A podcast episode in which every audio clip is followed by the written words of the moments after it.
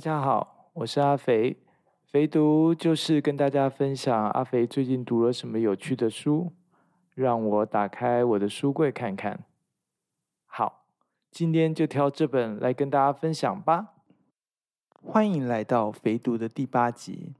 今天要跟大家介绍的书是《郭靖与成吉思汗》，作者是张倩怡、黄雪颖跟苏荣，而由张倩怡主编。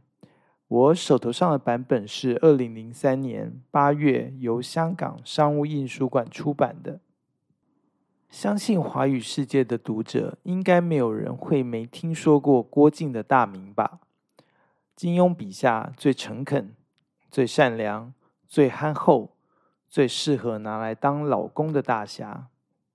然后成吉思汗，蒙古帝国的创建者。相信大家也是耳熟能详吧。如果你熟读金庸小说，可能一听到这本书的书名，心里头自然会浮现五个字：《射雕英雄传》。没错，金庸小说最迷人的地方，也是他最擅长的技巧，就是把历史的事实跟自己建构出来的武侠世界融为一体。小说里头有真实的历史人物，例如《射雕英雄传》里头的成吉思汗，也有小说自己虚构出来，但是却栩栩如生的人物，例如大侠郭靖。《射雕英雄传》本身说的是中国南宋末年宋朝、金朝以及新兴的蒙古帝国之间的故事，里头穿插了大量的史实，例如。成吉思汗西征花剌子模，宋朝与蒙古的襄阳之战，以及成吉思汗之死等等。但是普通读者如我，其实很难分清楚小说里头哪些部分是史实，哪些部分是完全虚构，以及金庸大师展现高强功力的部分，也就是哪些部分是把史实跟虚构浑然一体，共冶一炉。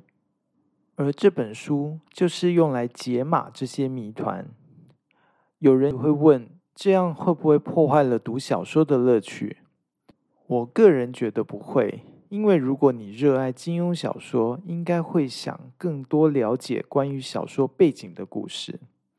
就像是读了《三国志》，还是不会影响读《三国演义》的乐趣。只要把小说跟史实分得清楚。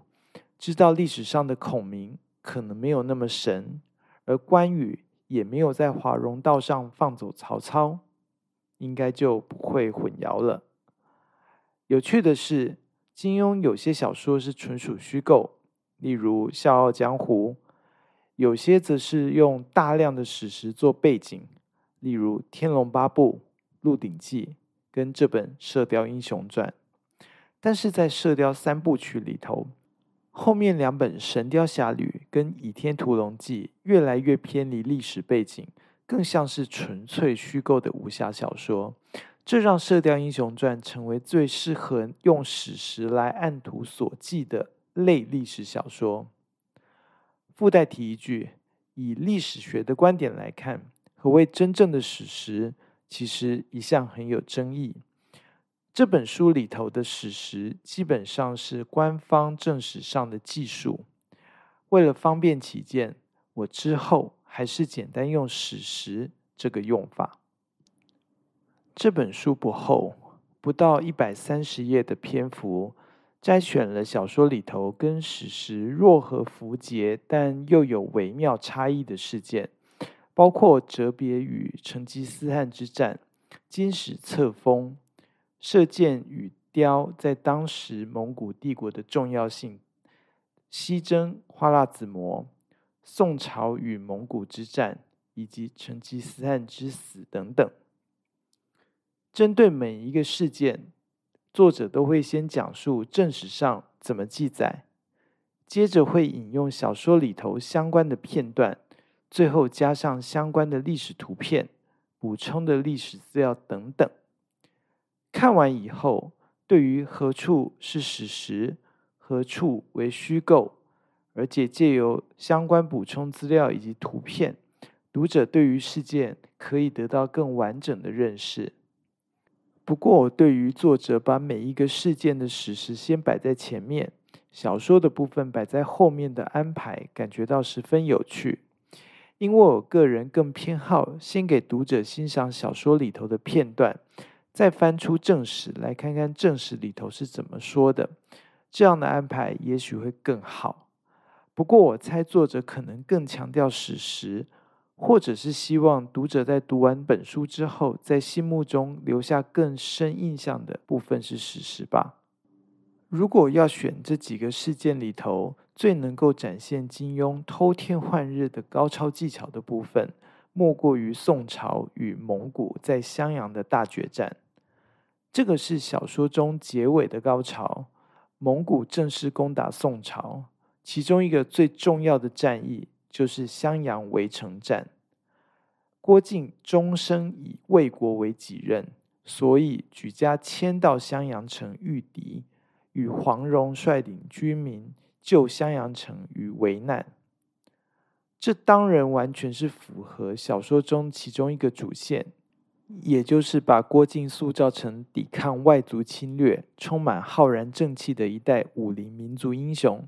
以为国为民、侠之大者为人生目标，但是原来这么具有戏剧张力的情节，在历史上并不会发生，因为襄阳之战事实上是在成吉思汗死后才发生的，而且是在成吉思汗的孙子忽必烈手上完成。然而，金庸为了制造郭靖跟成吉思汗之间的决裂跟冲突的张力。所以特别安排了这场比史实还要提早发生的大决战。在《射雕英雄传》连载完毕、集结出书之后，应该是很多读者反映这段故事跟史实偏离太远，所以金庸在后面的改版之中，把郭靖夫妇镇守的地方从襄阳城变成了青州城。这个改动当然让小说更符合史实。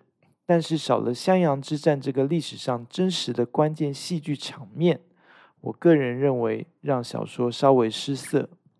其实小说归小说，史实归史实，真的无妨。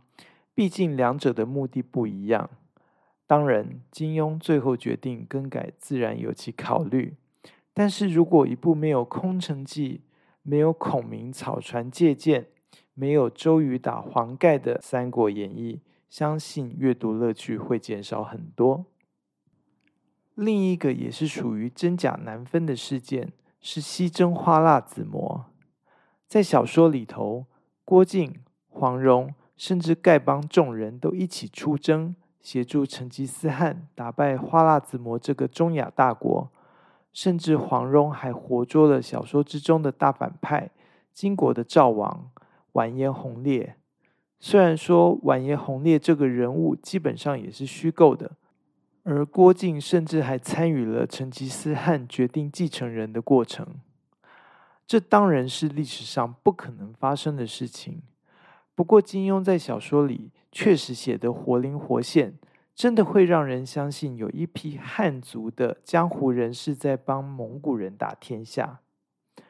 说回史实，如果我们跳脱狭隘的中国史，而是以世界史的观点来看，成吉思汗西征花剌子模，确实是改变历史发展的重大事件之一。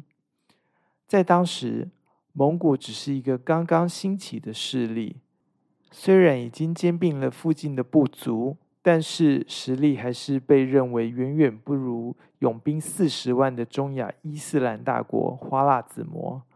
所以，成吉思汗亲自率兵亲征。最后打败了花剌子模，震惊了中亚各地，而花剌子模之役也开启了蒙古总共三次西征的序幕。可以说，如果没有成吉思汗西征花剌子模，而且取得重大胜利的话，让蒙古认识到自己的实力以及战胜带来的财富与好处，日后的西亚、东欧及俄罗斯也应该不会落在蒙古帝国手上。被统治几个世纪之久，影响直到现在都还可以感受得到。蒙古军队可以以少胜多，以小胜大，自然有其过人之处。除了蒙古骑兵个个都是能骑善射等个人因素以外，更重要的可能是各种军事技术、策略以及政治心理战的奏效。举例来说，蒙古军队新颖的带领牛羊一起打仗的后勤补给，克服了战线拉得十分长的弱点，而历来的战争史都清楚表示，后勤的优劣。往往是战争胜负的关键。又例如，蒙古军队会把之前战役虏获的战俘推到战线的最前面，摆明就是叫这些战俘去送死，而且是一种人海战术。还有一个更著名的，就是如果有城市不主动投降，蒙古军队在入城之后会直接屠城。这个消息一传出去。对于蒙古军队将来要攻打的城市，有极大的震撼及威胁的效果。当然，从现在的观点来看，这些行为绝对不符合人道，而且违反了国际惯例跟条约。但是在当时，甚至坦白说，现在也还是残忍、没人性，但是有效的策略。难怪还是有一些国家不顾自身的名声，也要继续采用这些肮脏的手法，实在是人类的悲哀。说回《射雕英雄传》，历史小说一向会引发很多讨论，例如作者是否可以虚构历史，或是编造历史人物的对话，甚至对于历史的改造，有人可能会觉得是扭曲。这条界限到底在哪里？我个人的观点是，小说归小说，正史归正史。除了前面提到的两者的目的不一样以外，事实上大家拿来评断两者的标准也不一样。正史或者是历史的论述，自然有其学术标准需要遵守。而一般而言，对于小说的评断标准，只会说是否好看。一本历史小说可以让读者以为这是真实发生过的事情，我觉得这是作者的功力，更代表这本可能是可以引人入胜的好小说。更何况，就算是正史，由于时间的落差、环境的限制，可能已经掺杂了一些野史或者是道听途说的部分。司马迁的《史记》对于三代的技术，就是最好的例子。而这也无损于《史记》的正史地位，何况更有可能这些野史跟道听途说被写入正史之后，就会被当作真实发生过的史实来看待。从这个观点来看，正史跟小说哪一种更能接近事实，可能也不是这么简单就可以下一个定论。所以我倾向于用更包容的态度来看历史小说。而不是一味只是批评偏离史实的部分。毕竟我们是用小说读者的身份来看小说，而不是用历史学家的角度来读小说。如果你是金庸小说迷，甚至是《射雕三部曲》的疯狂粉丝，那这本书应该会让你对于这些小说有更深入的了解，跟也许不一样的看法。如果你不是金庸迷，但是喜爱历史，我相信这本小书也不会让你失望。听故事是人类最基本的欲望之一，所以历史跟小说才会如此受欢迎。而历史跟小说的完美结合，更能带来双重享受。像福尔摩斯一样把历史小说解码，正是这本书在做的事情，也正是最有趣的地方。好，今天的分享就到这里。希望我的介绍能让你有兴趣找到这本书，然后好好享受书带来的乐趣。